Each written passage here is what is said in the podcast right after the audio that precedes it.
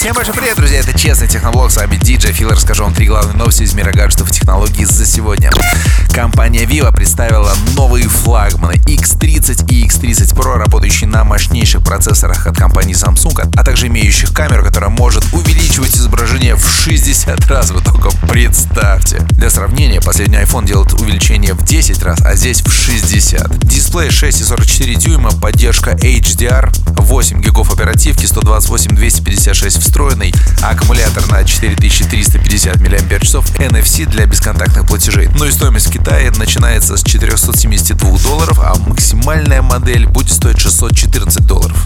А вот в России стартовали продажи нового смартфона Xiaomi Mi Note 10. Интересен этот смартфон тем, что у него камера на 108 мегапикселей. Это первая камера в мире, на которой 108 мегапикселей, а также аккумулятор на 5260 мАч.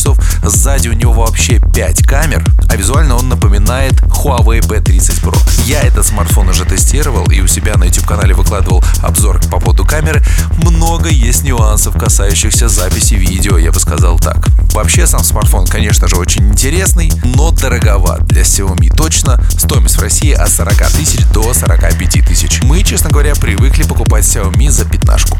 Ну а для всех поклонников гиковых смартфонов OnePlus 8, OnePlus 8 Pro и OnePlus 8 Lite засветились в интернете. Пока еще не очень понятно, какими будут точно технические характеристики, самая топовая версия 8 Pro получит мощнейший новейший процессор Snapdragon 865 для сетей пятого поколения. Он, кстати, обгоняет новый A13 от iPhone по тестам.